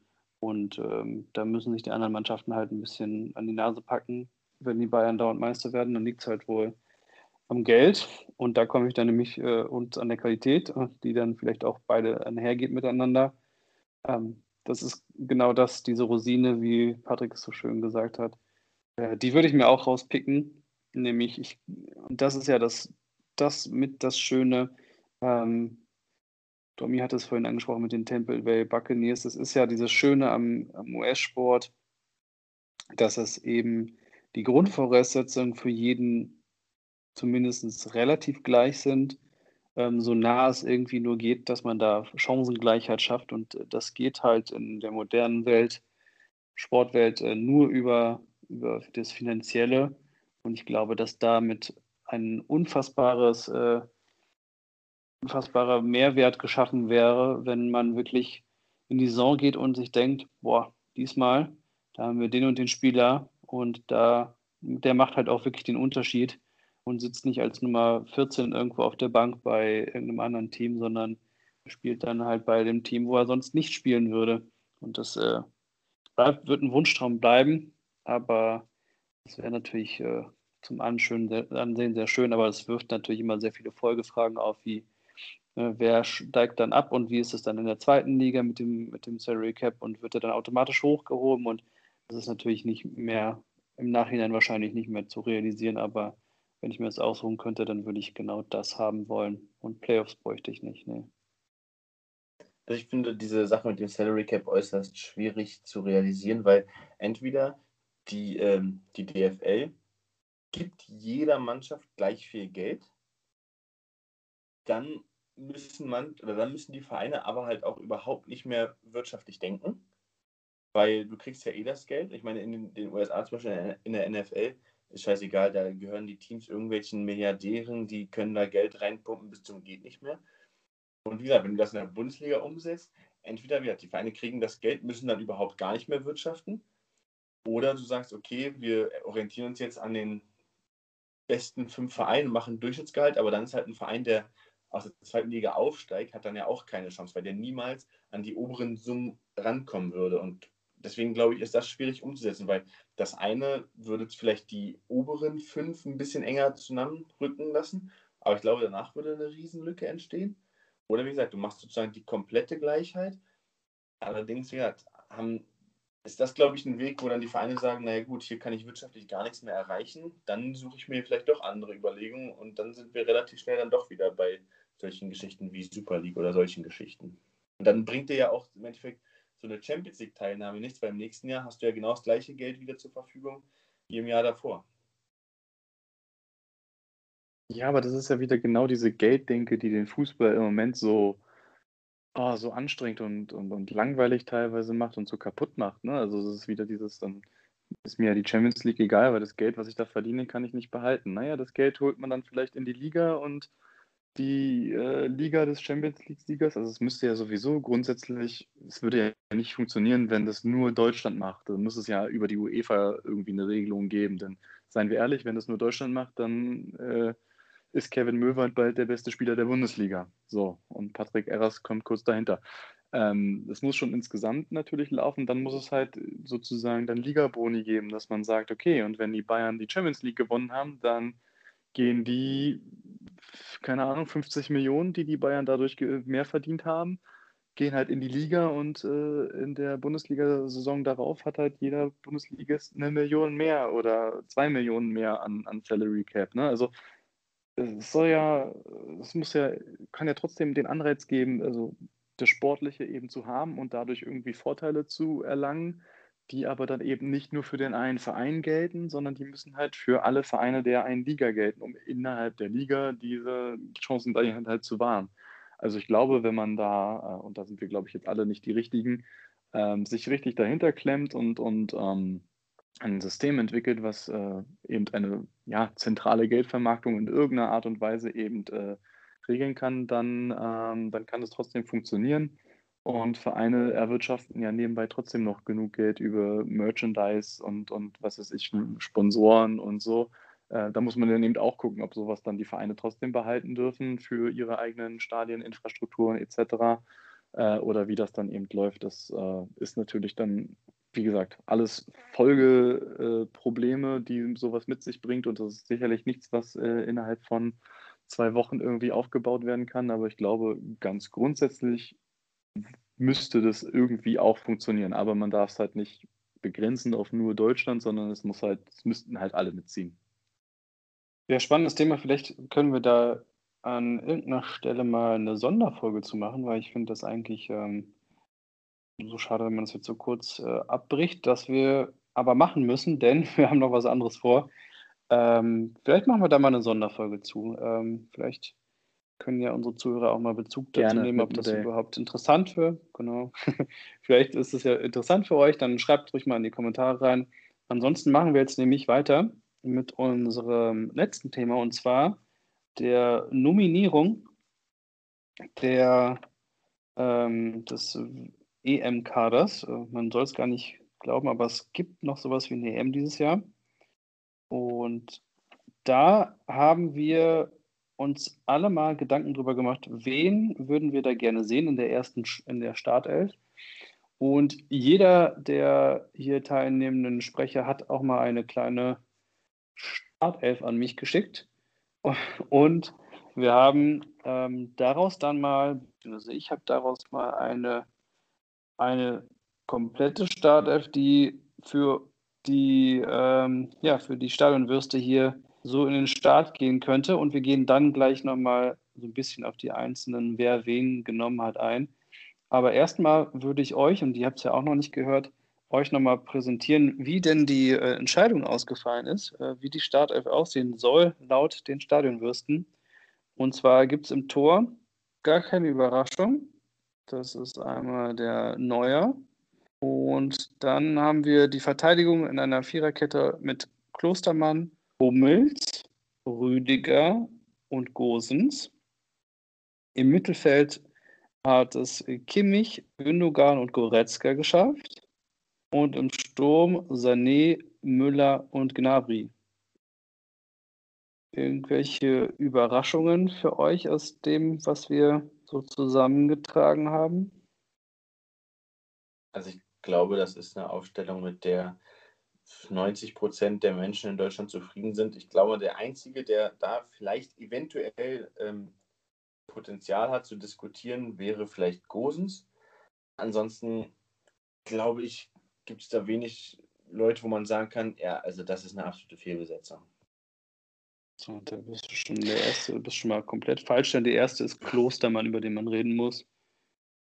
Richtig, das sehe ich ganz genauso äh, Klostermann, über den muss man reden. Gosens weiß ich gar nicht, warum da immer, ich meine, ich verfolge da auch nicht jedes Spiel, aber ich habe jetzt mitbekommen, dass Atalanta Bergamo wieder in die Champions League eingezogen ist und er hat wieder äh, fast jedes Spiel gemacht. Außerdem hat er getroffen auch am Wochenende, Robin Gosens. Ich meine, wie viele Einsätze hatte der jetzt? Zwei, drei, lass es fünf sein, aber viel mehr hat er nicht.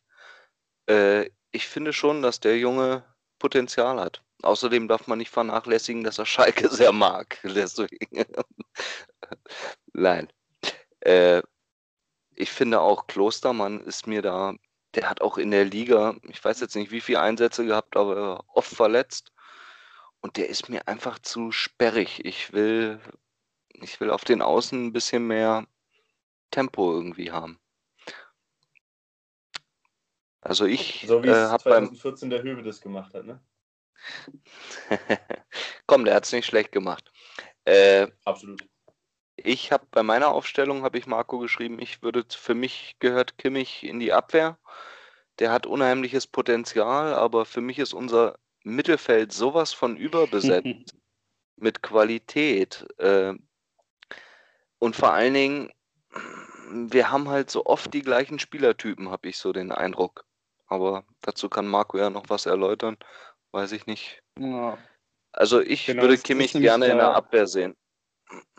Ja, wir hatten, äh, das äh, jetzt für die Zuhörer, wir haben eine Vorbesprechung, haben wir nämlich, äh, hatte ich gesagt, dass äh, Philipp der Einzige ist mit Fußball-Sachverstand, denn ähm, da muss man ein bisschen aus, ausholen, denn ich sehe das nämlich genauso, dass wir im Mittelfeld einfach so überragend besetzt sind. Äh, und zwar ist das ja so, dass in der Aufstellung, die ich gerade vorgelesen habe, Kimmich natürlich mit Gündogan und Goretzka im Mittelfeld spielt. Und da fehlt ein gewisser Toni Kroos, wem es aufgefallen sein dürfte. Und äh, Querpass Toni hin oder her, der ist nun einfach mal mit äh, einer der besten Spieler der Welt, äh, bei Real Madrid auch, der auch schon nicht umsonst ewig und drei Tage dabei. Und für mich ist es tatsächlich äh, ein größerer Mehrwert, einen Toni Kroos auf dem Feld zu haben und einen Kimmich, der, jetzt kommen gleich wieder, ich höre schon die Stimmen, die sagen, dass er der, im Moment der beste Sechser der Welt ist. Das möchte ich auch nicht abstreiten vielleicht. Ist er da in der Verlosung drin, aber er ist halt auch immer noch ein sehr guter Rechtsverteidiger, den wir, wie gerade schon gesagt, mit Klo äh, Klostermann nicht haben. Und für mich hat das einfach einen größeren Mehr, hätte es einen größeren Mehrwert mit Kroos, Gündogan, der übrigens eine hervorragende Saison gespielt hat und den der ein oder andere hier, die Schwabsens, äh, gar nicht in der Aufstellung hat. Ähm, und Goretzka, Groß Gündogan und Goretzka sind für mich dann doch qualitativ nicht so einen großen Abfall wie ein Klostermann auf der rechten Seite ähm, gegenüber einem Kimmich auf der rechten Seite. Das ist so immer meine und ich denke auch die Denke von Philipp, dass man einfach im Mittelfeld so viel super talentierte Spieler hat, dass es ein großes, großes, großer Verlust wäre, wenn man einen Groß nicht spielen lässt und dafür einen Klostermann auf eine Position, wo man wahrscheinlich einen besseren mit, hätte mit Kimmich. Aber für mich sind all diese genannten Mittelfeldspieler, sind alles super Fußballer, super Mittelfeldspieler. Aber für mich ist keiner von denen ein Sechser, der ja, Ballgewinn als, als große Stärke hat. Mit Abstrichen noch Goretzka, wobei ich den auch ein bisschen mehr als Achter sehe. Aber ansonsten sind das alles Achter bis Zehner. Und ähm, genau deswegen will ich Kimmich eben in dieser Sechserrolle haben, ähm, weil er eben die Ballgewinne holt äh, und dann eben auch auf der Sechs grandios äh, die Spieleröffnung spielen kann ähm, oder auch, wie man es bei den Bayern gesehen hat, wie er die Bälle hinter die Abwehr chippt etc. Also für mich ist da Kimmich ähm, nochmal auf einer anderen Stufe, auch was die Qualitäten angeht. Ähm, einen Groß und Gündogan zum Beispiel nebeneinander. Ähm, da weiß ich einfach nicht, da fehlt mir die Zweikampfhärte, da fehlt mir ähm, das Tempo auch. Und ähm, deswegen sehe ich das halt ein bisschen anders. Ähm, klar ist Klostermann sicherlich, oder insgesamt sind die Außenverteidiger sicherlich äh, der größte Schwachpunkt, den wir in der Nationalmannschaft äh, haben. Ähm, trotzdem bin ich der Meinung, dass Kimmich auf der Rechtsverteidigerposition es bestimmt besser machen würde als Klostermann, aber verschenkt ist, äh, weil wir seine Qualitäten auf der 6 äh, da brauchen und er da ähm, dem deutschen Spiel noch mehr helfen kann. Ga ganz kurz, kann das Emre Can nicht auf der 6? Würdet ihr das ihm nicht zutrauen? nicht in der Art und Weise. Der ist auch ein Kämpfer, ja. Ähm, der ist aber im Spielaufbau deutlich schlechter als Kimmich. Und ähm, der, ist, der, kann, der wird auf jeden Fall mitfahren zur EM, aber ist für mich äh, nicht in der Nähe der Startelf. Also, jetzt kann ich auch nochmal meinen Senf dazugeben. Ich habe tatsächlich auch Klostermann auf der, Außenbar, auf der Außenverteidigerposition. Ich habe auch links nicht Gosens, sondern Ginter. Ähm, einfach aus dem Grund, weil ich glaube, dann haben wir eine relativ starke Defensivabteilung da. Natürlich wird nach vorne von den Vieren, also gerade von den Ausverteidigern, nicht so viel kommen, wie wenn du jetzt einen Gosens und einen Kimmich dahin stellst. Bei Kimmich kann ich alle Argumente absolut nachvollziehen ich finde, man sollte nicht einen Spieler auf eine schlechtere Position stellen, nur weil die Alternativen auf der Position vielleicht ein bisschen besser sind. Ich finde, man sollte den Spieler. Na, na, na, na, das habe ich bei dir schon tausendmal bei FIFA und PES gesehen. Millionenfach.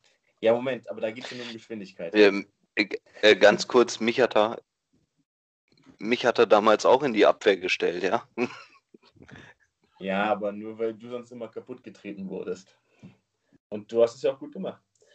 Ähm, und was auch eine Überlegung bei mir dahinter war, ich habe halt wirklich als Mittelfeld Goretzka, Kimmich, Gnabry, Sané und Müller und damit einfach ein oder den kompletten Bayern-Block, weil die haben gezeigt in der letzten Saison, in dieser Saison, dass die absolut gut harmonieren, dass die sich kennen natürlich auch durch diese ganze Vereinsgeschichte. Und ich glaube, dass das ähm, für, ein, für diese Mannschaft aktuell die bestmögliche äh, Aufstellung wäre, um zu gewinnen. Ich habe tatsächlich auch ganz vorne Harvards drin. Ich glaube, den sehen auch nicht viele da. Aber für mich ist es einfach einer, der ein bisschen mehr Präsenz hat als ein Werner zum Beispiel. Und der für mich dann, auch wenn er jetzt nie so wirklich diese Mittelstürmerrolle ausfüllt oder ausgefüllt hat, einer, der für mich da vorne mit Müller am meisten Unruhe stiften könnte, einfach auch aufgrund seiner körperlichen Präsenz. Ähm, genau, und deswegen ja, ist das für mich oder aus meiner Sicht die bestmögliche Variante, dass du wirklich diesen kompletten Bayern-Block hast. Meine, wir müssen uns nicht darüber streiten. Gündogan hat eine überragende Saison gespielt. Kroos ist, wie Marco schon sagte, einer der besten Fußballer der Welt. Und individuell betrachtet würden die mit Sicherheit auch einen Platz da drin haben in dieser Mannschaft. Aber ich habe mir halt jetzt diese gesamte Mannschaft angeguckt und dieses gesamte Mittelfeld. Und da glaube ich persönlich, sind die besten Chancen auf eine erfolgreiche EM wirklich dieser komplette Bayern-Block. Und um mich jetzt nochmal bei äh, halb Deutschland unbeliebt zu machen, für mich gehört tatsächlich auch der Stegen ins Tor. Ich weiß, der ist jetzt verletzt und wird nicht mitspielen. Ich fand den, oder ich finde den nach wie vor immer noch einen kleinen Ticken besser als Neuer was, um das, damit es nicht falsch verstanden wird, wenn du neu ans Tor stellst, machst du auf keinen Fall irgendwas falsch. Ich persönlich halte Testegen für den stärkeren Torwart. Ich finde es auch sehr schade, dass er jetzt nicht dabei ist. Wobei, also um es jetzt mal mit Yogis Sprache auszudrücken, ich finde es hat ein bisschen Geschmäckle, weil ich weiß nicht, ob diese, ob das nicht auch so ein bisschen freiwillig war, weil er einfach gesagt hat, gut, ich hatte nie einen fairen Zweikampf im Tor es war immer klar, dass Manu die Nummer 1 ist. Ich werde nie die Chance haben, solange er da ist und so komplett ohne Chance diese Nummer 2 Rolle anzunehmen. Ich weiß nicht, für mich fühlt sich das so ein bisschen so an, als ob er einfach gesagt hat, gut, wenn ich eh gar keine Aussicht auf Spielen habe, dann lasse ich es gleich bleiben. Oh, Spekulatius da, Darf ich noch mal ganz kurz was fragen? Hast du gerade gesagt, Harvards hat mehr Körper?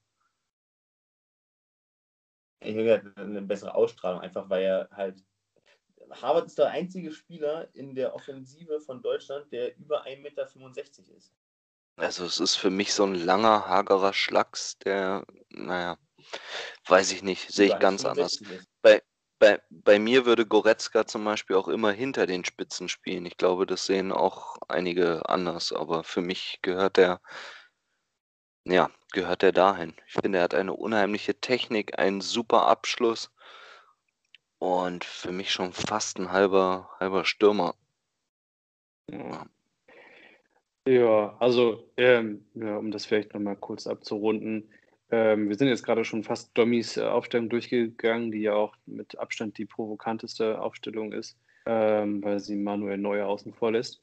Ähm, das, äh, das mit Kimmich ist natürlich, ich glaube, es ist Philipp und mir auch klar, es wird so nicht passieren, aber ich, ich könnte mir vorstellen, wenn ich das aussuchen würde, dann würde ich das so machen und fände das auch äh, zu vertreten. Aber ich kann das Argument mit der Körperlichkeit, was äh, äh, Patrick vorhin auch erwähnt hat, ähm, das kann ich gut verstehen und äh, auch die beiden, ja, eigentlich eher Achter, Groß und äh, Gündogan, haben ja auch nicht immer so gut miteinander kombiniert. Ich kann das schon verstehen, aber ich finde einfach Klostermann, ohne dem jetzt äh, zu nahe zu treten, ist einfach für mich die größte Schwachstelle und die würde ich halt mit so einem einfachen Fingerschnips mit Kimmich auslösen, äh, auslöschen können, diese Schwachstelle. Deswegen da auch der Gedanke. Aber ähm, jetzt haben wir jetzt schon gerade die Aufstellung von Domi quasi schon fast einmal durchgegangen. Ähm, ich würde noch mal einmal kurz äh, die von Patrick noch mal kurz erwähnen. Nämlich, der hat fast alles genauso wie bis jetzt erwähnt, außer dass er anstelle eines Hummels, der es hier in die Aufstellung geschafft hat, den äh, Süle äh, mit ins Spiel gebracht hat ähm, nämlich mit einem Neuer, Rüdiger, Süle, Gosens, Kimmich, Gnabry, Kroos, Goretzka, Sané und Müller sich aufgestellt hat. Also sich gegen Kroos, äh, gegen Gündogan entschieden hat und gegen Hummels, wobei das ja auch eher klar ist, ob der stattfinden wird, und für einen Süle entschieden hat. Äh, ja, mit Süle könnten wir da auch leben, wenn Hummels es nicht schafft. Also grundsätzlich finde ich ja, dass äh, Süle viel Potenzial hat, aber in der aktuellen Form, weiß ich nicht, sehe ich den persönlich nicht als Innenverteidiger Nummer 2 in der Nationalmannschaft. Da hätte ich dann doch eher andere Favoriten. Also wir hatten Hummels, da würde ich tatsächlich auch einen Boateng definitiv davor sehen. Auch ein Ginter wäre meiner Meinung nach da definitiv vor Süle in der aktuellen Situation.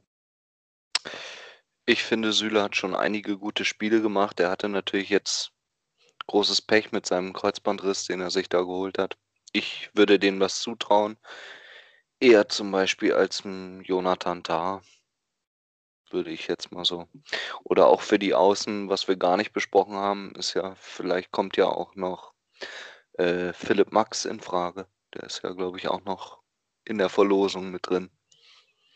Aber was ich nochmal sagen wollte, auch zum Mittelfeld, wenn ich da noch sehe, meine, rückwirkend betrachtend jetzt in den Vorbereitungsspielen war ja nun auch noch Musiala dabei, Younes dabei, Neuhaus dabei. Das sind ja auch alles schon wieder ähnliche Typen, die wir gerade schon, schon genannt haben, so von der Entwicklung. Abgesehen davon, dass Musiala nun viel zu jung ist, den wird er wohl kaum mitnehmen. Aber Neuhaus und Younes, weiß ich nicht das noch eine Option mitzunehmen? Ich mache mir irgendwie mehr Gedanken so um den Sturm, weil da fehlt es mir ein bisschen an Durch Durchschlagskraft. Wir haben für mich zu viele technisch zu gute Leute, aber wir haben halt auch keinen Brecher vorne drin. Da fehlt so ein Lasogga. Und so ein Lasogga, ja. Ähm, tatsächlich ähm, haben viele von uns auch, äh, unter anderem auch ähm, Julian und Vincent, ich glaube auch äh, Julian, die haben, glaube ich, alle, ähm, nee, gar nicht. Also nur Julian und Vincent haben ähm, Werner mit ins Sturmzentrum gepackt. Und irgendjemand noch, ich hab, weiß gar nicht mehr, wer noch Werner ins Sturmzentrum gepackt hat. Auf jeden Fall, ähm, der ist auch irgendwie, irgendwie völlig raus. Ne? Also den hat jetzt auch keiner mehr so richtig als echte Alternative im Kopf, oder? Außer Julian und Vincent. Ja, bei Werner ist halt das ja, Problem, was wir schon 2018 hatten. Wenn du dann vorne wirklich nur so diese, wie Philipp auch schon diese kleinen, filigranen, monsterschnellen Spieler hast, dann stellt sich der Gegner einen eigenen Strafraum, die Geschwindigkeit ist dahin und wir schlagen eine Flanke nach der anderen rein und da hinten steht dann was weiß ich, so ein großer kroatischer Innenverteidiger und köpft jeden Ball weg und hat den entspanntesten Nachmittag seines Lebens. Deswegen ist der für mich in der aktuellen Situation eher keine Option. Wenn ich ihn aufstellen würde, würde ich ihn tatsächlich auch eher auf die Außenbahn stellen, weil ich glaube, dass er da seine Qualitäten besser mit einbringen kann. Das ist ja wieder insgesamt eine, eine Systemfrage, würde ich sagen. Ne? Also wenn du, wenn du halt mit einer klaren Spitze vorne drin spielen willst, ähm, dann kannst du einen Werner aufstellen, dann musst du dahinter aber, wie Philipp das auch schon angedeutet hat, vielleicht einen Goretzka und einen Havertz hinstellen, dass du halt zweimal über 1,70 hast. Ähm, damit ein Werner, wenn er vorne irgendwie ähm, mal auf die Außen ausweicht, damit dann große Leute nachrücken können, die dann auch mal äh, einen Kopfballduell im Strafraum gewinnen. Weil das ist ja genau das, was Domi gesagt hat. Wir haben halt einfach keinen Stürmer, äh, leider, der halt äh, Maße mitbringt, mit denen man halt auch mal mit einer Flanke zum Torerfolg äh, kommen kann, wenn der Stürmer eben, äh, wenn der äh, die mal gegnerische Mannschaft defensiv sehr zurückgezogen und im Strafraum massiert steht. Und ähm, im Grunde genommen ist, ist Werner mit Gnabry und Sané austauschbar. Ähm, alles drei ähnliche Spielertypen mit ähnlichen Qualitäten und Vorzügen, aber keiner von denen wird halt äh, unser Kopfballungeheuer im Sturm sein. Und ähm, ich glaube, deswegen weichen viele da jetzt auch auf, auf Müller dann eben aus und sagen, okay, äh, sickert ja auch durch, dass er jetzt wohl wahrscheinlich tatsächlich mitkommen äh, wird zur EM. Und dann sagt halt äh, wenigstens einen, der halt äh, 1, keine Ahnung, 85, 1,86 oder was der ist. Und zumindest schon mal einen großen Innenverteidiger in irgendeiner Weise halt äh, da bindet und rauszieht.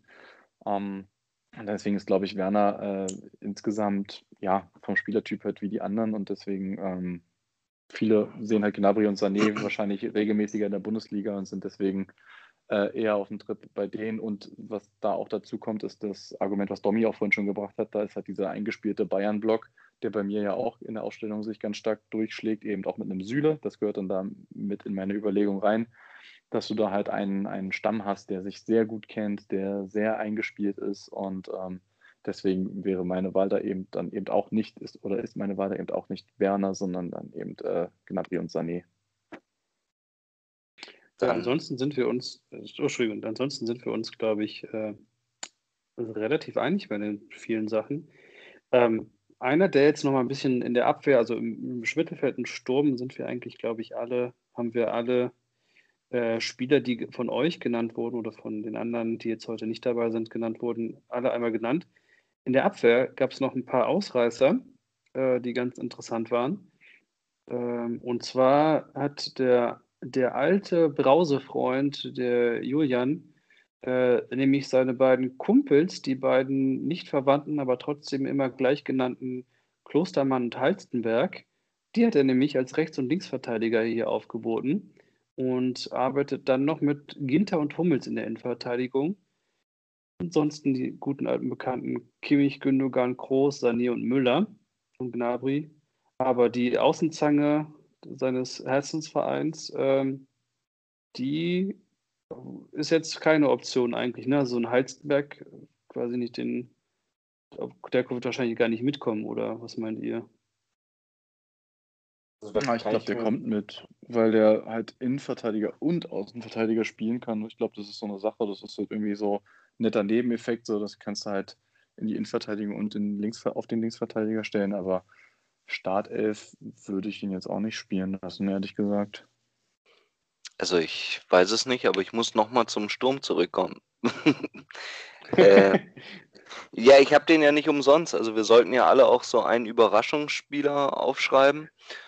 Ja, warte mal, da kommen wir gleich zu. Ich wollte, ich wollte, ich muss dich leider, muss dir leider äh, nochmal den, den Wind rausnehmen, denn ich würde noch einmal ganz kurz die andere Abwehrüberraschung und dann kommen wir nämlich auch zu dem Thema, dann kannst du gleich einmal losschießen, nämlich ähm, wen wir jetzt noch gar nicht erwähnt hat und den Julian aber in seiner Aufstellung hatte, ist äh, Baku gewesen, der ja durchaus für die eine rechte Seite auch eine durchaus interessante Option ist, anstatt eines Klostermann.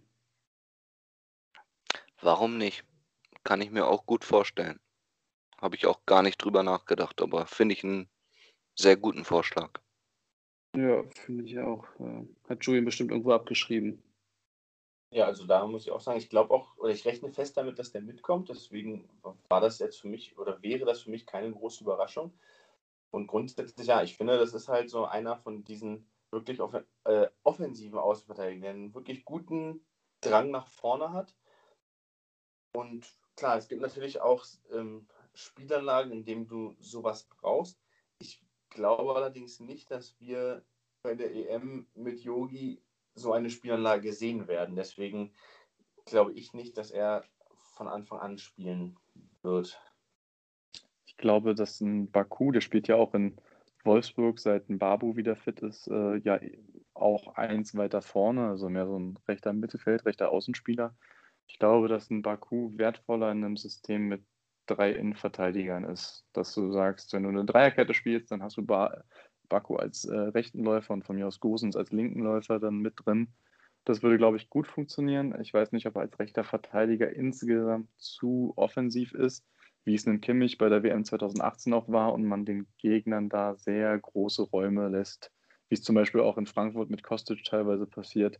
Ähm, da muss man halt ein bisschen, bisschen aufpassen, glaube ich, wenn man ihn als äh, Rechtsverteidiger aufstellt mit einer Viererkette. Bin aber eigentlich auch äh, der Überzeugung, dass er mitkommt, es sei denn, ein Stefan Kunz sagt, er will ihn unbedingt bei der U21 EM dabei haben, die jetzt ja auch noch stattfindet äh, und für die er ja noch spielberechtigt ist. Dann kann es sein, dass Löw vielleicht auf ihn verzichtet. Ah, das stimmt. Also ich freue mich sehr, dass du das Wort Läufer benutzt hast. Aber jetzt müssen wir einmal nochmal Philipp wieder ins Boot holen, denn den habe ich von Rüde abgebügelt. Und er kann natürlich jetzt einmal seinen Stürmer noch nennen, denn den fand ich interessant. Der kam auch übrigens ein, zweimal vor, Philipp. Also du warst nicht der Einzige. Wen hast du denn da noch so als Überraschungskandidaten? Denn ich hatte auch nochmal gefragt, dass jeder vielleicht nochmal einen Überraschungskandidaten, wir erinnern uns alle an Odonko, an Marin, ähm, dass jeder vielleicht einen Überraschungskandidaten nochmal nennt, den er mitnehmen möchte. Und äh, Philipp hatte einen ganz interessanten. Ich bin überrascht, dass noch jemand den genannt hat. Aber gut. Äh, ja, Kevin Volland vorne drin. Warum nicht? Ich habe mir die du Saison. Warst es, du Sau. Was denn? Ich wollte den und jetzt müsste ich ihn anders, jemand anders. Er war der andere. okay. Äh, hab nur gesehen, dass er bei Monaco 33 Spiele gemacht hat, wieder 16 Buden gemacht. Ich meine, der war vorher schon bei Leverkusen über Jahre erfolgreich. Davor Hoffenheim Warum nicht? Weil es ist wirklich mal ein anderer Typ. Ich sehe da vorne einfach keinen. Das ist für mich vorne zum Verzweifeln, dass wir Werner, Müller Müller ist für mich im Mittelfeld zu wichtig und der schleicht der geht so viel Wege und schleicht da so viel rum auf dem Feld, dass ich ganz gerne auch Kevin Volland mit dabei hätte. Allerdings habe ich es nicht mehr so genau in Erinnerung. Ist der Kopfball stark? Naja, es geht. Er hat nicht ganz Gardemaße für einen Kopfballspieler, aber er macht Kopfballtore. Also ich glaube, so drei, vier Kopfballtore in der Saison sind schon drin. Und ich, ich finde aber, und das sehe ich halt genauso wie du, und deswegen hätte ich ihn eigentlich grundsätzlich auch gerne als Überraschungstipp genommen, ähm, aber das hast du mir dann jetzt abgenommen. Ich finde halt, dass er einfach ähm, auch diese, diese, er ist so ein bisschen der Bulligere, der sich halt auch mal durchsetzt und auch mal gegen einen Innenverteidiger, der vielleicht 10 Zentimeter größer ist, aber trotzdem den auch mal wegschieben kann. Das können die anderen Leichtgewichte halt nicht. Und ähm, halt auch so ein bisschen nicht, nicht der ganz klassische Strafraumstürmer-Typ, aber der fühlt sich halt auch im Strafraum wohl, was halt die anderen gefühlt weniger tun, jetzt außer einem, einem Müller, der jetzt kein echter Stürmer ist, aber ähm, deswegen bin ich auch der Meinung, ein Volland muss mit. Und ähm, ja, ob er ihn in die Startelf stellt, vermutlich nicht. Äh, der Yogi ist da ja speziell, deswegen hat er auch in Kiesling nie gespielt. Aber äh, für mich muss ein Volland auch mit. Bei den Werten, die du gerade auch schon angesprochen hast, Philipp, bei den äh, vielen Torbeteiligungen, die er da äh, in Monaco jetzt hatte und die ja jetzt auch eine richtig gute Saison gespielt haben da äh, in Frankreich. Also Skandal, wenn er nicht mitkommt. Tatsächlich hatte ich Holland auch zuerst als meinen Überraschungskandidaten. Und ich habe da ein bisschen drüber nachgedacht und dachte mir, ich weiß nicht, ich möchte eigentlich nicht, dass das ein Überraschungskandidat ist, weil ich finde auch, der gehört in diesen Kader allein schon aufgrund der Tatsache, von allen, die wir jetzt in den letzten paar Minuten genannt haben, die irgendwie in Frage kämen, vorne zu spielen, ist das für mich der einzige, dem man wirklich dieses, diese Position Mittelstürmer zutrauen könnte, weil der hat einen Körper, der kann sich im 1 gegen 1 auch mal durchsetzen. Und zwar nicht, weil er flinke Füße hat, sondern einfach, weil er sich mit seinem Körper durchsetzen kann. Auch mal gegen einen Innenverteidiger, der vielleicht ein bisschen größer ist. Weil der haut sich immer rein, der hat seinen Körper und weiß, wie er ihn einsetzen muss. Und deswegen habe ich ihn tatsächlich nicht als meinen Überraschungskandidaten genommen, weil ich hoffe, dass es keine Überraschung ist, dass er dabei ist, sondern dass er sich das auch einfach verdient hat über Jahre und nicht zuletzt in diesem Jahr. Eine Sache, die ich jetzt nochmal mit euch oder so eine Frage in die Runde schmeißen möchte. Wie steht ihr denn zu der ganzen Causa Marco Reus? Ich meine, ich habe schon am Anfang der Saison gesagt, ich glaube, die Zeit des Marco Reus ist vorbei, weil er auch einfach in seiner Karriere brutal viele Verletzungen hatte, müssen wir nicht drüber reden. Und der hat sich ja nun wirklich, selbst als bekennender Anti-BVBler, muss man sagen, der hat in den letzten Wochen überragend gespielt, hat aktuell eine super Form, ist zwar jetzt auch nicht dieser klassische Mittelstürmer, aber würdet ihr ihn aktuell mitnehmen? Aktuell ja, um es mal kurz zu fassen. Der spielt in den letzten Wochen überragend und, und hat mir äh, meinen Kickbase-Sieg, danke nochmal Marco, ähm, hm. reingeholt. Ja, also ich glaube, mitnehmen ist, glaube ich, steht, glaube ich, äh, hoffentlich außer Frage. Ähm, ob er spielen wird, ich würde ihn nicht spielen lassen, weil ich die anderen alle stärker sehe. Äh, und wenn Müller dabei ist, dann ist ein Marco Reus zwar gut, aber ein Müller halt ein Müller. Der hat so überragend gespielt und für den, für den Jungen tut es mir echt leid, dass der immer zu den, also überhaupt, dass er so viel Verletzungspech hatte, aber auch immer zu den großen Turnieren, dass der nie dabei sein konnte. Also im Pokal habe ich ja, glaube ich, auch bei uns im Chat geschrieben. Ich war selten so begeistert von Dortmund. Diese Einstellung, Leidenschaft, das war Wahnsinn. Hat mir super gut gefallen. Und er war überragend. Überragend. War für mich der beste Mann auf dem Platz. Aber mitnehmen, glaube ich auch nicht. Dafür ist die Konkurrenz und über die ganze Saison und lange Strecke ist es einfach zu stark. Da muss er leider in den sauren Apfel beißen. Einer der begnadendsten Fußballer, der in der Nationalmannschaft leider nie so richtig zum Zug kam. Du glaubst, er nimmt ihn nicht mit? Ich gehe davon aus, dass er ihn nicht mitnimmt. Ne. Okay, Doch, ich glaube, also mitnehmen, glaube ich. Also ich glaube, mitnehmen. Mitnehmen wird er ihn safe. Dass er spielen, ja, dass er spielen wird, das kann ich mir vorstellen, dass er vielleicht nicht spielt, aber der ist ja einfach auch äh, da, also, dass er mitkommt, ist, glaube ich, das hat er sich auch einfach verdient, weil er über die letzten Jahre auch immer gut war. Äh, ja, aber äh, für diesen äh, Nebenschauplatz haben wir gar keine Zeit, denn wir haben tatsächlich noch andere Überraschungsspieler, denn ähm, Schwab zum Beispiel hatte auch nochmal einen interessanten, der ist auch, der Name ist heute auch schon ein, zwei Mal gefallen. Äh, was war denn dein Überraschungsspieler? Ja, ich habe äh, Jamal Musiala äh, genommen, der hier, hier äh, während der Aufnahme schon als zu jung äh, empfunden wurde. Und ich habe mir so ein bisschen überlegt, ähm, sagen wir mal, wir, wir spielen ein äh, EM-Spiel und es steht 1-1 äh, in der 70. Minute und ich gucke auf meine Auswechselbank, was will ich offensiv noch bringen? Ich brauche irgendwas für, für hinter die Spitzen, will vielleicht einen Querpass-Toni rausnehmen und ein bisschen mehr äh, Zug zum Tor haben. Und dann gucke ich auf die Bank und sehe Julian Draxler und denke mir, puh, Julian Draxler. Das ewige Talent, so der, sich, sich bei, der sich bei PSG äh, heute übrigens den Vertrag verlängert hat, äh, das auf der Bank gemütlich macht, ab und zu mal ein paar Spielchen spielt, äh, ein paar Titel einheimst, aber eigentlich kleine, keine Rolle spielt und jetzt mit der Vertragsverlängerung irgendwie auch ja, im Endeffekt deutlich macht, dass ihm das anscheinend ausreicht. Und da habe ich mir einfach gewünscht, Yogi, nimm Musiala, lass, lass äh, Julian den Sommer in Paris genießen, äh, an der Seine sitzen und äh, mit seiner Freundin sich den Eiffelturm angucken, was weiß ich, was man da so Schönes macht, ein Baguette essen. Aber äh, ja, ich möchte nicht, dass äh, ein Julian Draxler mit zur EM kommt und deswegen wünsche ich mir, äh, dass Yogi den jungen Musiala mitnimmt. Und wenn der nur ähm, äh, als Alternative, wie gesagt, er wird ja weit weg von der Startelf sein, aber ich finde ihn einfach die wesentlich angenehmere Alternative. Ähm, und äh, finde auch, dass er das äh, in der Saison, die er gespielt hat in München, eigentlich verdient, äh, sich verdient hat. Er hat, äh, wenn er gespielt hat, hat er, war torgefährlich, hat ähm, ja selbst in der Champions League sein, sein erstes Tor geschossen, ähm, hat eben auch Erfahrungen gesammelt mit sechs Champions League-Spielen, hat äh, 25 Bundesligaspiele die Saison gemacht und damit jetzt nur unwesentlich weniger Spieler als ein Draxler in äh, Paris äh, Ligue 1 Spiele gemacht hat, wobei die ja auch ein paar Spiele mehr haben sogar. Also deswegen ähm, wünsche ich mir einfach, dass wir einen Musiala äh, mitnehmen zur EM und äh, sozusagen ein bisschen ein, ein Wunschgedanke im Sinne eines Austauschs und äh, dass ein Julian Draxler eben nicht mehr mitkommt. Ja, den hat der wurde auch noch ein, zweimal genannt, der Musiala. Also der hätte bei Julian zum Beispiel auch noch einen Platz mitgefunden.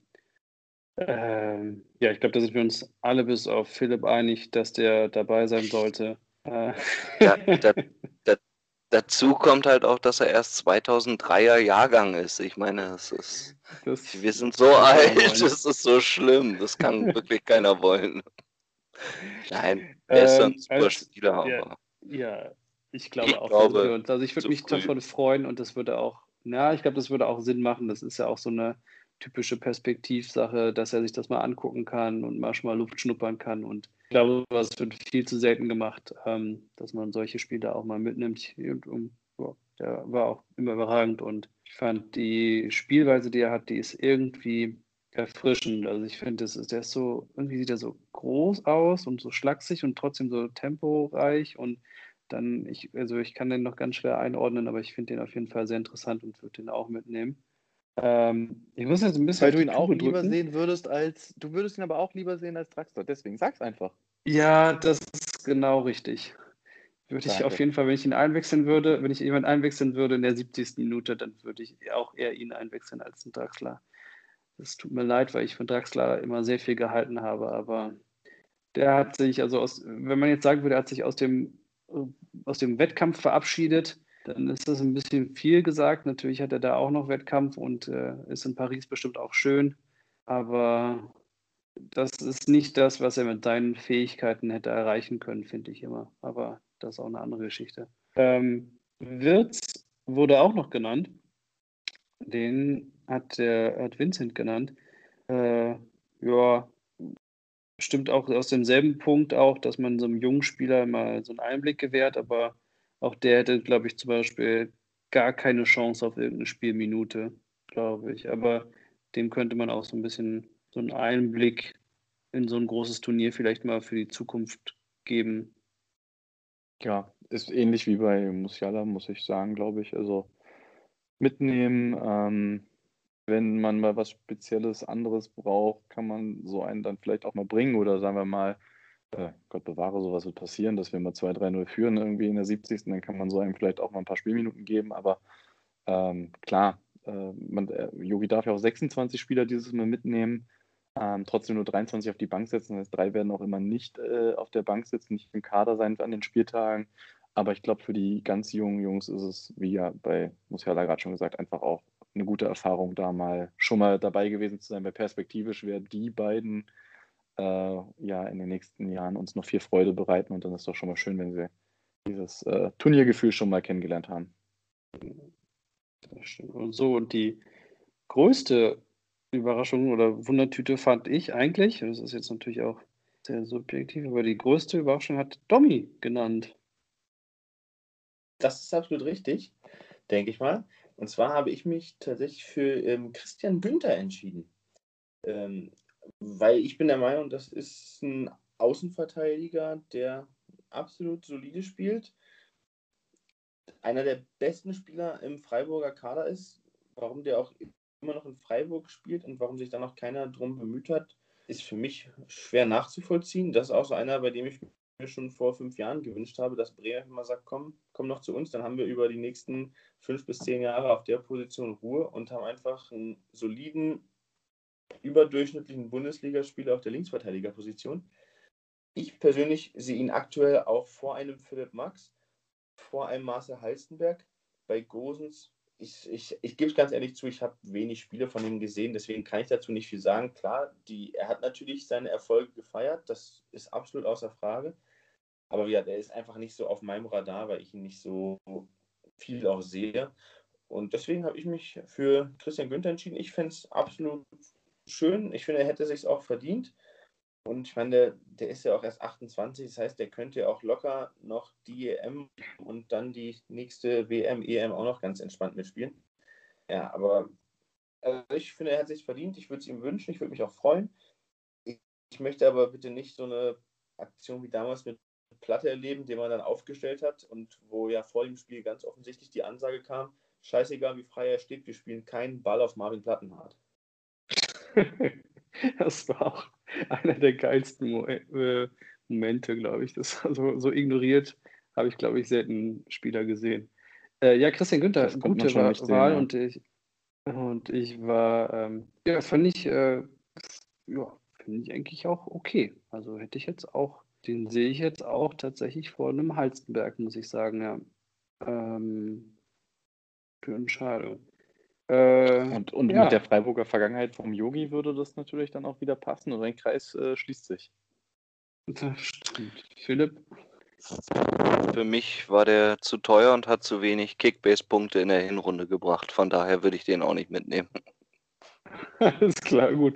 Da spricht äh, eine objektive Meinung. Äh, dann, ja, würde ich sagen, wir haben heute ein bisschen überzogen, aber ähm, Domi hat auch immer noch irgendeinen Backstein reingeschmissen, der dann dazu geführt hat, dass doch nochmal zehn Minuten länger über ein Thema gesprochen würde, was dann doch ganz spannend war. Äh, ich würde sagen, bevor wir uns jetzt hier noch weiter verquatschen, rufen wir schnell noch Yogi an, sagen ihm durch, was er machen muss und machen für heute Feierabend und hören uns dann nächste Woche und werden uns dann wahrscheinlich in größten Teilen ähm, bestätigt sehen, was Yogi so macht. Dann schöne Woche und bis nächste Woche. Ciao. Macht's gut. Ciao.